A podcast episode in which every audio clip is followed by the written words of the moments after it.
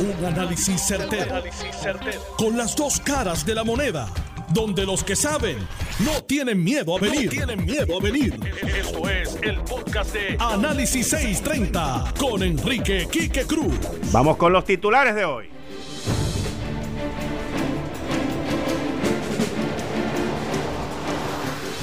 Bueno, mis queridas amigas, amigos. Yo voy a comenzar este programa con unos sonidos que tengo aquí de José Ortiz que tienen que ver sobre los helicópteros. El primer sonido que usted va a escuchar es de junio del 2020. Esto es hoy, hoy, hoy. Cortesía de mi querido amigo Luis Guardiola. El segundo es de José Ortiz hace un año atrás que también tiene que ver con los helicópteros. Y pues, usted decida, usted decida. Bueno, las cámaras legislativas han aprobado ya el código electoral y va de camino a Fortaleza para que la gobernadora lo firme y se convierta en ley. Se estrella una avioneta en Isla Grande, hay un sobreviviente y una situación muy triste, pero le vamos a dar un poquito de análisis sobre eso. Trump logró su objetivo político. Completamente la movida, todo lo que hizo anoche fue completamente político, guiado hacia su base. Y ustedes van a escuchar el análisis aquí, inclusive la columna que escribí en el periódico para publicación mañana. La columna que escribí para el periódico El Nuevo Día tiene que ver con eso y se titula Trump logra su guerra doméstica. España lleva ya dos días consecutivos sin fallecimientos por el COVID-19, mientras los museos más importantes de Europa comienzan a abrir y nosotros aquí en, la, en la industria del turismo en un limbo brutal. Hoy es martes a las 5 y 30 con la sección Ley Promesa con John Mott. A las 5 y 45, los 5 minutos con mi psicólogo, el doctor Abdiel Cruz y a las 6 de la tarde Jorge, el economista Jorge Helguera y los licenciados César Vázquez y Francisco González. Esto es Análisis 630 que acaba de comenzar. Son las 5 de la tarde en todo Puerto Rico. Puerto Rico. Hora de escuchar la evolución del análisis con el gabinete de expertos de mayor conocimiento en la radio puertorriqueña. Las fuentes más confiables. Fiscalización sin colores el Estado no puede pagar por la vagancia, el Estado no puede pagar por la ineficiencia, no puede pagar por la indecisión. Con las dos caras de la moneda, siempre en busca de soluciones. Es hora de escuchar a Enrique Quique Cruz en Análisis 630. 5 y 10 de la tarde de hoy. Hoy es martes. Perdonen que me ría, pero estas cosas no son provocadas por mí. Yo simple y sencillamente soy un simple analista. Si yo vendo piragua y soy piragüero, con mucho respeto a los piragüeros, ¿qué es lo que yo quiero? Vender muchas piraguas, ¿verdad? Exacto. Si yo vendo goma, ¿qué es lo que yo quiero? Vender muchas gomas. Si yo vendo clavo, ¿qué es lo que yo quiero? Vender muchos clavos. Pero José Ortiz es el único que le dice a la gente, no gasten luz, no hagan esto, no hagan aquello, ustedes están consumiendo mucha energía, se me va a caer el sistema. Él no quiere vender más, porque como a él no le importa. Pero miren, vamos a escuchar este reportaje de hoy, de hoy, de Luis Guardiola con José Ortiz. Al final del reportaje hay una parte bien importante bien importante porque el mentiroso se conoce por el tartamudeo. Vamos a escucharlo. Del año pasado hasta hoy, la gran diferencia para enfrentar la temporada de huracanes estará en el aire. Al tener materiales, como lo hemos anunciado, y al tener los cuatro helicópteros operacionales, podríamos atender un caso en Mayagüez, otro en Humacao, otro en Ponce y otro en San Juan.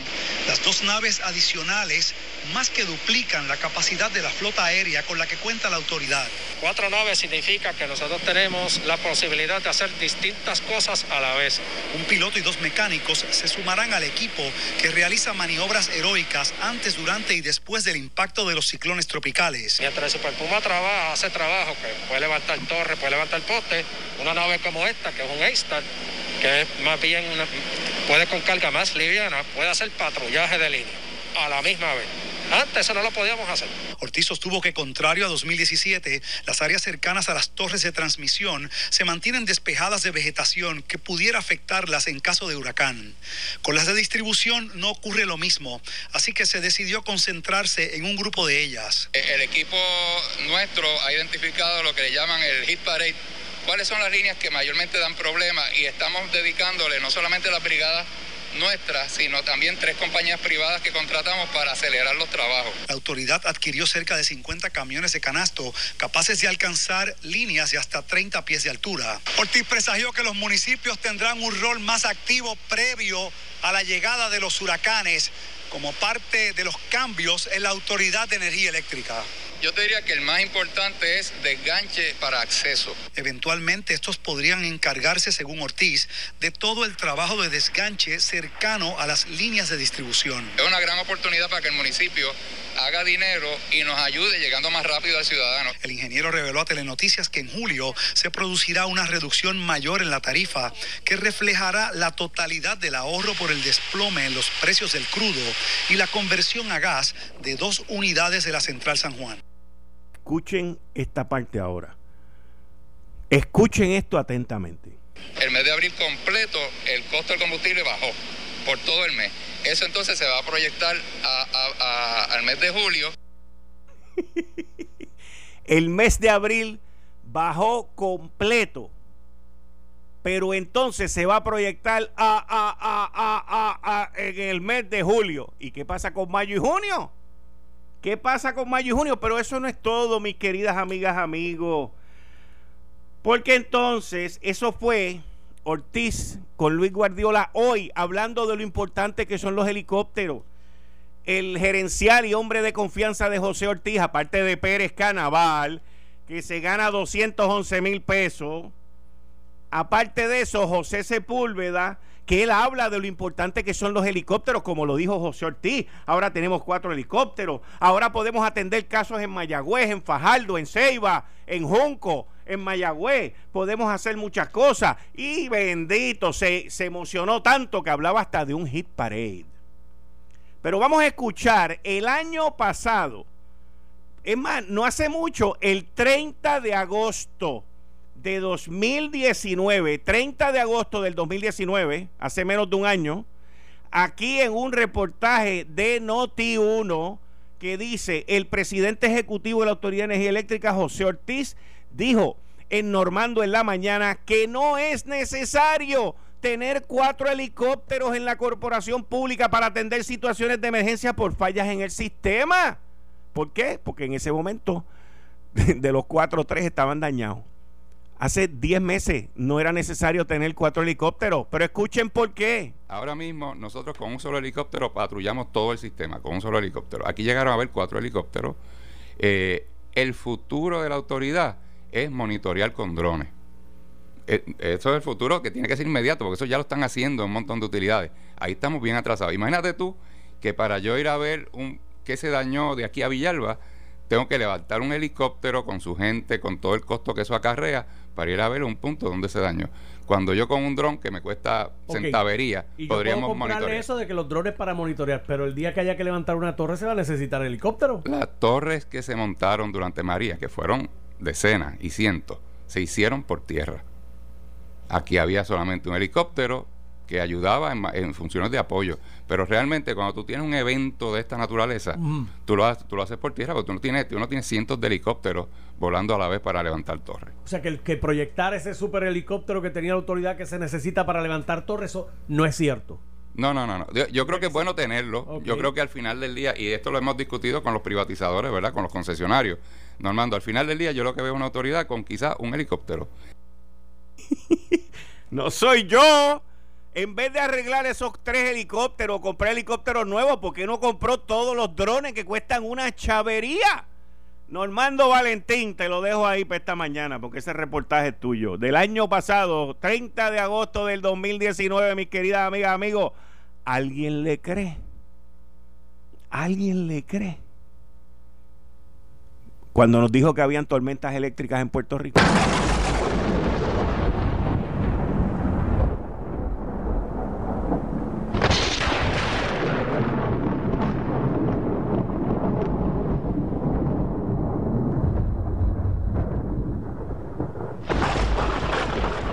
Dios mío, yo no.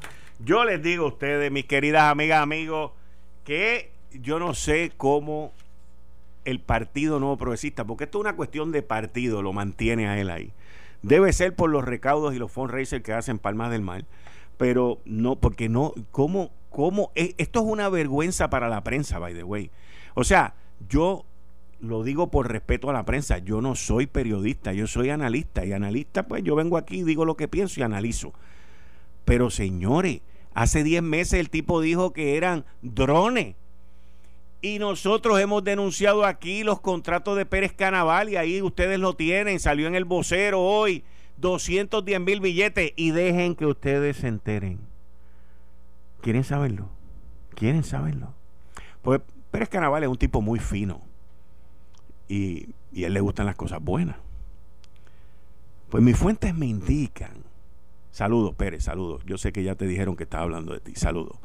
Mis fuentes me indican que le están renovando un trailer con pisos de madera, aires acondicionados, para el trabajo que él va a hacer en Costa Sur. Una cosa impresionante, completamente impresionante. Y me dicen que los gastos ya van por más de 16 mil dólares. Pero, ¿qué les puedo decir?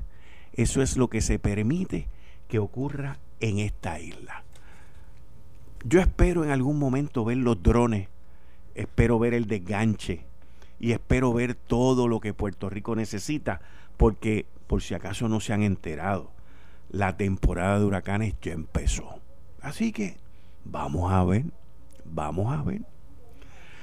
Miren, hoy eh, hubo una situación muy triste y muy, muy desagradable cuando se estrelló un avión Piper de dos motores, una avioneta, en el aeropuerto de Isla Grande. Hubo un sobreviviente, fallecieron dos. Y tengo que decir que por las imágenes y todo lo que vi, las acciones por parte de las acciones por parte de los que están responsables de los rescates, eh, pues fue bastante rápida, bastante rápida. Eh, tanto locales como las unidades de policía, todo, todo el mundo estaba allí. Y, lo hicieron muy rápido, los buzos de Fura se metieron y todo esto. ¿Qué ocurre ahora? Bueno, ahora lo que ocurre es que el, FAA, que es el Federal, Aviation Administration, eh, va a estar envuelto en conjunto con el National Transportation Security Board en una investigación que se va a llevar a cabo para ver cuáles fueron las causales. Preliminarmente lo que se ha escuchado es que que, que tuvo que ver con el mantenimiento del avión, ya que estaban haciendo un vuelo de prueba. Pero eso quien lo va a determinar más adelante van a ser las autoridades federales. Ayer tuvimos a las 6 y 30 de la tarde, entrando en mi próximo tema, a las 6 y 30 de la tarde, el presidente Donald Trump dio unas expresiones. Y en, esas expresiones nosotros compartimos ustedes una, un poquito de ellas aquí. Pero la parte que no podíamos compartir porque estábamos aquí con el programa era lo que estaba ocurriendo a la misma vez que Trump hablaba. Una cronología muy importante. Donald Trump empezó a hablar aproximadamente a las 6 y 34 de la tarde. No empezó en punto a las 6 y 30 como es acostumbrado. Y aproximadamente como a las 6 y 40 ya la policía y las unidades tácticas en la ciudad de Washington, D.C., en la capital, ya estaban listas y preparadas. Y a las 6 y 45 por ahí comenzaron con gases lacrimógenos a sacar a todo el mundo, mientras Trump hablaba. Todo parecía que había sido una coordinación, y, entiendo que así fue, donde tan pronto Trump empezara a hablar, las unidades tácticas de la policía y de las fuerzas de parques nacionales y todas las unidades que sacaron allí iban entonces a comenzar a limpiar el área para que entonces Donald Trump pudiese caminar libremente desde Casa Blanca hasta la iglesia episcopal St. Joseph. La movida yo la venía discutiendo en el teléfono con un gran amigo mío que vive en Virginia y entramos en una dinámica de él horrorizado por lo que estaba haciendo la policía porque las manifestaciones eran pacíficas y mientras él me explicaba lo que estaba pasando, porque yo no lo podía ver, estaba ya manejando, yo entonces le decía a él que todo era un montaje político. Y Donald Trump lo que hizo ayer fue un montaje político para su base, para todas aquellas personas de pequeños negocios que le han destruido sus negocios, y él plantarse como rey y señor de la ley y del orden. Porque cuando este tipo de vandalismo ocurre en cualquier parte del mundo, la gran mayoría de los ciudadanos lo que quieren es law and order, lo que quieren es ley y orden. Luego, más tarde en la noche, cuando pude ver las imágenes de ambas cosas ocurriendo a la misma vez, la sincronización de lo que estaba ocurriendo, entonces eh, verifiqué mi teoría Trump le tendió una trampa a todo el mundo. No le importó la seguridad, no le importó nada de los protestantes, los que estaban protestando allí. Lo que le importa es su base, su reelección. Cuando un presidente, y no esto no es en Puerto Rico, bueno, en Puerto Rico no hay presidente, pero cuando un presidente de una nación está en serios apuros y viene una elección por ahí, como lo que le estaba pasando a Trump, que venía perdiendo y perdiendo y perdiendo, tienen que buscar una guerra. Miren las veces que Nicolás Maduro ha dicho que lo quieren matar, que lo quieren asesinar, que esto, que lo otro. O sea, cuando el presidente esté en apuro, busca la manera de desviar la atención y de crear una crisis en otro lado. Y básicamente eso fue lo que Trump hizo. El problema que tiene Trump es que él está hablando de que va a mandar soldados y que va a mandar todo ese tipo de cosas, pero en el camino tiene a los gobernadores y a los estados. Y Trump ahora mismo, según las personas con quien yo pude compartir sobre esta militarización, me dijeron, mira aquí que donde único él puede hacer eso es en la ciudad capital, en Washington, D.C., porque no hay un gobernador y lo puede hacer también en los territorios. O sea que lo puede hacer en Puerto Rico, en Guam y en otros territorios, al igual que en Washington, D.C. Pero él no puede venir en los estados y mandar y hacer las cosas como le dé la gana, porque se va a enfrentar con los gobernantes que ya en varias ocasiones se han enfrentado a él durante esta pandemia y le han dicho, no, yo abro cuando yo quiera, yo hago esto cuando yo lo diga y él se ha sometido. Todo una movida brutal, brutal, brutal, completamente política. Completamente política, mis queridas amigas, amigos. Mira, llegó lo que tú estabas esperando. Bajo estrictas medidas de seguridad, escúchame bien, bajo estrictas medidas de seguridad, desde hoy, 2 de junio del 2020, Comienzan los sorteos. Llegó el Pega 2 de nuevo, el Pega 3, el Pega 4, el Loto Plus, el multiplicador, la revancha que fueron suspendidos por el COVID-19. Así que ya desde hoy, desde hoy en la Lotería Electrónica, ya llegaron con estrictas medidas de seguridad y comienzan los sorteos acumulados, acumulados de Pega 2, Pega 3, Pega 4, Loto Plus, Multiplicador y Revancha que fueron suspendidos por el COVID-19. Pendientes a WIPR y a la página de Lotería Electrónica en Facebook para más detalles del maratón de sorteos. Entérate de nuestros ganadores, entérate de los números ganadores. Al finalizar todo el maratón de sorteos pendientes, se comenzará la venta de estos juegos. Sometido a la Comisión Estatal de Elecciones en cumplimiento con la resolución RC 657. Voy a una pausa y regreso inmediatamente con ustedes aquí en Análisis 630. Yo soy Enrique Quique Cruz y estoy aquí de lunes a viernes de 5 a 7. Al regreso con el licenciado John Mott en la sección Ley Promesa 630 y después Cinco minutos con mi psicólogo, con el doctor Abdiel Cruz. Regreso en breve. Eh, Estás escuchando el podcast de Noti1. Análisis 630 con Enrique Quique Cruz. Me puedes escuchar en el área metro con el FM a través del 94.3. En línea telefónica tengo a John Mott, como todos los martes, con la sección Ley Promesa 630. Bienvenido, John. Bueno, ¿cómo estás? Bien, bien. ¿Y tú? Aquí. Cuéntame, ¿qué tenemos hoy? Aparte de la decisión ayer que hablamos del, del Tribunal Supremo, este, eh, ¿tienes algo más que, que vayamos a aportar sobre la decisión de ayer? En realidad, no. Este, el único comentario que voy a hacer es que me sorprende los muchos comentaristas que han comentado sin haber obviamente leído, porque se nota por lo que dijeron que no la leyeron. Una cosa bien importante es que el, la decisión en nada tiene que ver con la cláusula territorial. Simplemente te dicen, el, el appointment clause aplica la cláusula territorial, se aplica a los territorios, perdón.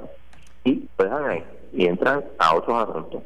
Así que este, hay Acuérdate, acuérdate que está la parte política, están los populares soberanistas, este, están los independentistas que dicen que quieren a Puerto Rico con los Estados Unidos fuera de la cláusula territorial. Eso no existe, es una aberración, a menos que Sí, tú seas existe la estabilidad y la independiente. independencia. Exacto. Abajo, exacto. O sea, aquí siempre pues lo complicamos. Pero eh, yo me leí la decisión y te tengo que decir que muy interesante este el, el despliegue, eh, interesantísimo los comentarios de Sonia Sotomayor, eh, que son cosas que, que no se están discutiendo ahí, este y que, bueno, son, vuelvo y te digo, este las cosas de los boricuas, nosotros los boricuas establecemos nuestras propias, nuestras pro- propias reglas.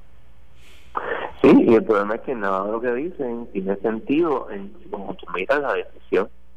La decisión es sobre un asunto bien, bien narrow, bien, bien estrecho. Eh, deciden sobre eso, mencionan el poder increíble que tiene la Junta y viene Sotomayor e invita a quien sea, pues obviamente uno piensa en Partido Popular, pero no solamente con ellos, a que alguien traiga un pleito diciendo tú no puedes imponer promesa porque eso eh, viola el pacto. Eh, y pues suena chévere, pero este, el problema es que dos problemas. Uno, que fíjate, eso no va para ninguna parte. Y el segundo, si ganas, se te va el, el, título 3, que es la quiebra. Entonces tienes que pagar tus deudas. Ok. Mira, Mira, eh, dime, ah, dime, dime. dime tú, dime tú. Eh, yo he estado, tú sabes que hay una discusión en los Estados Unidos muy seria. Ah, Digo, poco seria, pero hay, una, hay un asunto bien serio, que es Trump está amenazando de utilizar las Fuerzas Armadas en los revolucionarios. ¿ok? Ok. Hay, hay que mirar las leyes que tienen que ver con eso. En primer lugar, la Constitución no prohíbe, y vuelvo y repito, no prohíbe el uso del de, eh, ejército en los Estados Unidos. Lo que sí lo prohíbe es lo que se llama el Posit Comitatus Act de 1878. Posit Comitatus Act lo que hace es que te dice que no puedes usar las, las Fuerzas Armadas en los Estados Unidos que se llama el Insurrection Act. El Insurrection Act, aunque no lo creas, es de 1807. ¿Ok? Y le da el poder al presidente de los Estados Unidos. Y voy a. Mira, eso, eso está en el DNA USC 251 a 255. Bien importante. La 252 te dice: cuando el presidente de los Estados Unidos considera que hay obstrucciones ilegales, combinaciones o asambleas o rebelión contra la autoridad de Estados Unidos que hacen en práctico el hacer cumplir las leyes de Estados Unidos en cualquier estado por el uso ordinario de los procesos judiciales, puede llamar a servicio federal a la milicia de cualquier estado y usar las Fuerzas Armadas de los Estados Unidos según considere necesario. ¿Ok? Pues lo repito, según considere necesario. Subsiguientemente, la 253 te dice, el presidente, utilizando a la milicia o las Fuerzas Armadas o ambas, por cualquier método o forma, podrá tomar aquellas eh, medidas que considere necesarias para suprimir en un estado porque insurrección, violencia doméstica, eh, combinación ilegal, obviamente de dos, o conspiración, sí, eso eh, de las leyes de ese estado o de las leyes de los Estados Unidos dentro de ese estado. ¿Ok? Y si hay un grupo de personas, una persona, un grupo de personas son, eh, se les ha quitado su derecho a la a derechos, privilegios o inmunidades o protecciones para la Constitución. Obviamente, tú sabes que obviamente hay riots y los riots destruyen propiedad privada. Y eso, pues, parte asunto. Y quiero traer a colación algo bien interesante en la sección 2. Te estoy oyendo entrecortado, John. Sí, perdón, ¿me oyes ahora? Ahora, dale. El Estado incluye a Guam y las, y las Islas Vírgenes. Por lo tanto, no incluye a Puerto Rico. Ah, no incluye a Puerto Rico. Pero, aquí es donde viene el pero, que hay que la cosa con finura. El Post Comitatus Act se entiende que aplica a el ejército. Tú sabes que en, Estados Unidos pues tú tienes el Air Force, el US Army, the Navy y el Marine Corps. Pues siempre se ha entendido que ese, ese acto no, ese no aplica en realidad, o muchos han dicho no aplica al Navy y a los Marines. Por reglamento, el Departamento de Defensa aplica el Comitatus a ellos dos. Pero si tú eliminas esas regulaciones, pues podrían usar, no, eh, eh, podrían usar el los Marines en Puerto Rico. No que vaya a pasar, obviamente, pero podría pasar. ¿Dónde se ha usado las últimas veces que se ha usado esta este Insurrection Act? En 1992, durante los riots de Rodney King, el presidente Bush Sr. invocó la ley y eh, federalizó la Guardia Nacional, lo cual quiere decir que dejan de estar bajo la bajo la y pasa a ser comandado por el ejército. Y además activó unidades del ejército regular para ayudar a el law enforcement federal. Esto es bien importante en términos de cómo se puede hacer. No estoy diciendo que es una buena idea hacerlo, estoy diciendo que se puede. Y también, una cosa que nosotros olvidamos en 1989, cuando hubo en um, Islas Vírgenes, no hubo riots, usaron Insurrection Act, porque obviamente la aplica a ellos. Eh, y eso eh, te quiere decir que históricamente se ha usado, se ha usado en múltiples ocasiones. Y siempre recuerdo uno que hasta anterior a eso, que es el, lo que se llama el Whiskey Rebellion. En 1794 se puso un tax al whisky. Eh, el presidente de Washington, de hecho, lo hizo. Y hubo una rebelión, y entonces para defenderse de esa rebelión, él eh, consiguió que el Tribunal Supremo le permitiera al presidente eh, eh, hacer una milicia federal de 12.000 eh, soldados que fueron y, suprimieron la rebelión. O sea, hay precedentes amplios, aun cuando no necesariamente las leyes lo, lo, lo, lo, lo establezcan así. Así que desgraciadamente Trump podría hacerlo. Ok.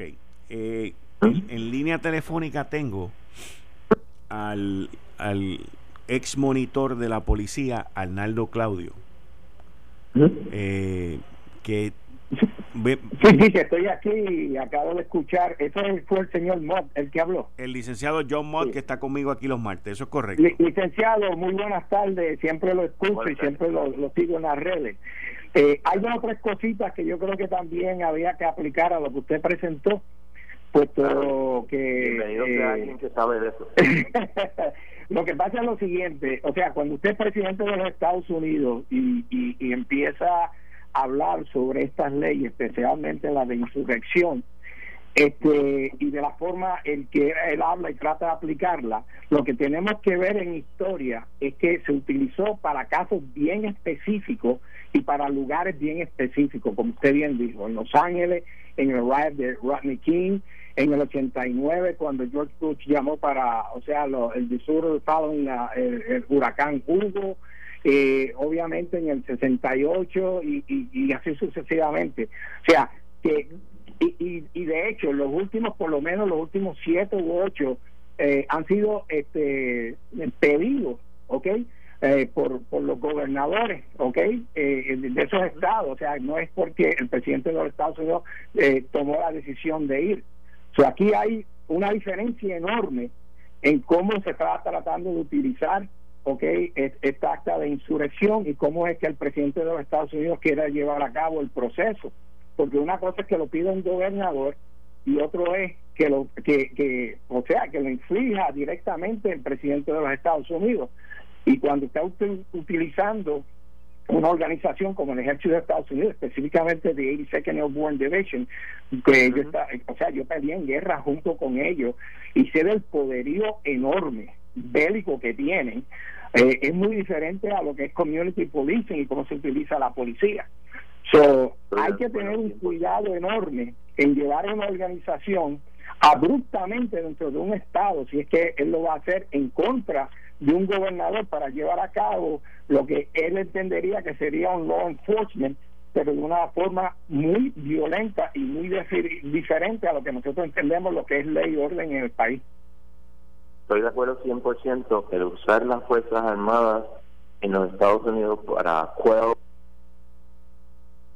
Te fuiste, John. Calidad. Es bien, bien peligroso.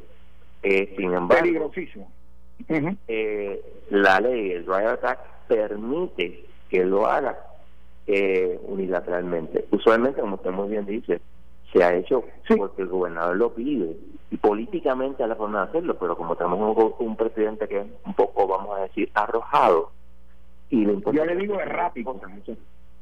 Muy errático. Sí, porque si, si ve, mira, por ejemplo, ayer en la Casa Blanca, o sea, eh, eh, cómo se sincroniza la utilización de las Fuerzas Armadas. Si tú ves al presidente que empieza a hablar a las 6 y 31 o 6 y 32 de la tarde, a la misma vez que estás mirando el monitor de tu televisor, ves a la parte izquierda uh, la fuerza, o sea, la, policía militar de Fort Bragg, North Carolina, del 82nd Airborne Division ves a la policía de parque y ves al servicio secreto la parte de law enforcement de ellos. Y cuando tú ves la línea que está este, confrontando a, a, a, las personas, vas a ver que detrás de la línea hay los supervisores. Cuando esa línea se va a mover, John, los supervisores dan lo que se llama un, un pass. Un pass es que es una señal para que empiece el movimiento. A mí se me pararon los pelos cuando el, el presidente empezó a hablar y el PAS comenzó exactamente cuando, o sea, esto estaba sincronizado, era limpiar la calle de una forma violenta para que el presidente tuviera su foto up y llegara a la iglesia. Cuando llegamos a ese extremo de que el presidente de los Estados Unidos sincroniza un movimiento en contra de la ciudadanía que él se supuestamente le debe brindar ley y orden. O sea, él da la orden de ejecución de, de, utilizar uso de fuerza violenta en contra de la ciudadanía simplemente para salir de una iglesia y tirar una Biblia. Eso no lo vio mucha gente, pero eso Arnaldo Claudio, que de hecho trabajó con la cuestión de disturbios civiles, porque yo fui el que fui a entrenar la gente a Fort Sill, Oklahoma, antes de ir a Cuba para bregar con los cubanos y los haitianos, ¿ok? En, en, en, los mediados de 1990, eh, cuando estaban allí. Es escandaloso lo que este señor está haciendo. Bueno, yo no estoy en desacuerdo. Yo le doy las gracias a ambos. Eh, gracias por su participación. Ahora voy con mis cinco minutos con mi psicólogo después de tanta yo atención. yo lo voy a oír porque a mí me hace falta hoy, ¿sabes? Okay. John, muchas gracias. Claudio, muchas gracias. John, te, John, te quiero y te respeto. Cuídate. Igualmente, gracias. Bueno, ahí ustedes escucharon a John Mott, que está conmigo todos los martes en la sección Ley Promesa 630. Y también a Arnaldo Claudio, que él estuvo a cargo, si mal no recuerdo, de algo que tiene que ver con la policía en Washington este, durante la presidencia de George Bush y de otra serie de cosas en sus experiencias militares también y que tiene mucho conocimiento de esto. Y, y, lo llamé para que nos diera luz en todo esto. Eh, John Mott nos da la luz desde el punto de vista legal, Claudio nos da la luz desde el punto de vista operacional y militar, ya que él es coronel retirado del ejército de los Estados Unidos. Y en línea telefónica tengo ahora los cinco minutos con mi psicólogo, con el doctor en psicología, el doctor Abdiel Cruz. Doctor, bienvenido, muchas gracias, adelante.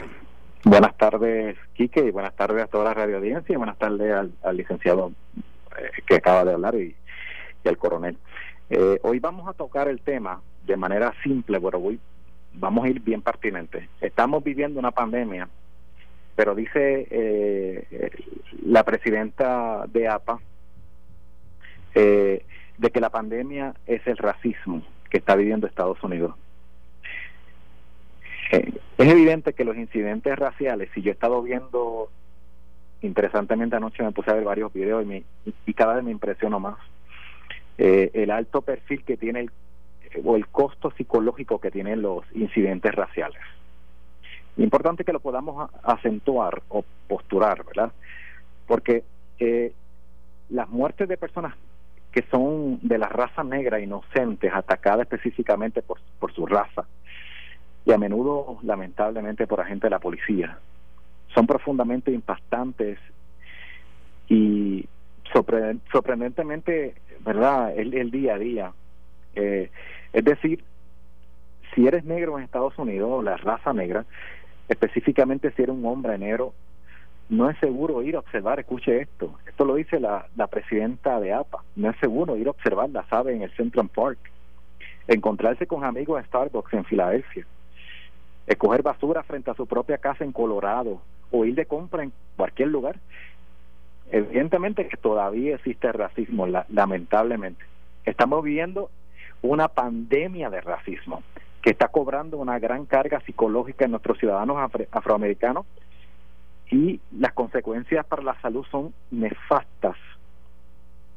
Y cuando digo nefastas es que hay eh, la, la literatura, yo lo mencioné ayer, hoy estamos, ¿verdad?, trayendo el contexto de lo que hoy ayer hablamos científicamente y lo vamos a traer de una manera más simple. El racismo se asocia a consecuencias psicológicas que incluyen la depresión, la ansiedad, eh, trae unas afecciones graves a su físico, a sus emociones, incluye el estrés postraumático, el PTSD muy llamado, y los trastornos de consumo de sustancia, eh, de hecho, hay, hay investigaciones que correlacionan la raza negra y el uso de sustancias y al mismo tiempo hay una variable ahí que tiene que ver con el racismo. Eh, sin embargo, las investigaciones psicológicas también apuntan a unas posibles soluciones. Interesante, ¿verdad? Los estudios demuestran que cuando la policía actúa de manera procesalmente justa y trata a las personas con dignidad, el respeto, la equidad y la neutralidad, es muy probable que esas personas cumplan directivamente y acepten cualquier resultado favorable o desfavorable. Nosotros estamos acostumbrados como sociedad a utilizar elementos punitivos y el diálogo, el, poder manejar la información de manera simple, de manera respetuosa, afable, que tenga respeto, eso es lo que la Asociación de Psicología de la APA está mencionando. Evidentemente que la APA está reaccionando en contra del elemento del, racismo, ¿verdad? Así que, si, y cierro mi, ¿verdad? mi participación de hoy. Estamos viviendo una pandemia que se llama el COVID, pero lamentablemente llevamos décadas con una pandemia que se llama racismo. Y termino con una frase. Esta frase es de Martin Luther King. Hemos aprendido a volar como pájaros, a nadar como los peces, pero no hemos aprendido el sencillo arte de vivir como hermanos. Vuelvo a repetir, hemos aprendido a volar como pájaros, a nadar como los peces, pero todavía no hemos aprendido el sencillo arte de vivir como hermanos y como hermanas. Ese es el mensaje de hace décadas que Martin Luther King nos dejó. Yo creo, yo creo que es muy pertinente y recobra mucha particularidad en el día de hoy. Sí, cuando él dice que como nación, en este caso, hablando de los Estados Unidos, Sí. hemos conquistado los cielos porque ya pues existían los aviones y estaba cerca la era de los jets y hemos conquistado volar como pájaro. Hemos conquistado nadar como peces, pues ahí están todos los navíos y todas las cosas que hay. Pero todavía en el 2020 no hemos aprendido a vivir como hermanos. Y es la verdad. Hacemos, Quique, lamentablemente, y con esto concluyo, hacemos mucha inversión en los elefantes ban- blancos, estructuras, equipos, pero no invertimos en la sociedad, en el desarrollo de la moral, de la ética y respeto humano. Lamentablemente así es. Lamentablemente así es. Eh, doctor en psicología Abdiel Cruz, muchas gracias. Sus palabras, como siempre, muy atinadas. Muchas gracias. Un honor. Bien. Aquí siempre la forma. Muchas gracias. Ahí ustedes escucharon al doctor Abdiel Cruz en cinco minutos con mi psicólogo. Esto fue el podcast de Notiuno. Análisis 630 con Enrique Quique Cruz. Dale play a tu podcast favorito a través de Apple Podcasts, Spotify, Google Podcasts, Stitcher y notiuno.com.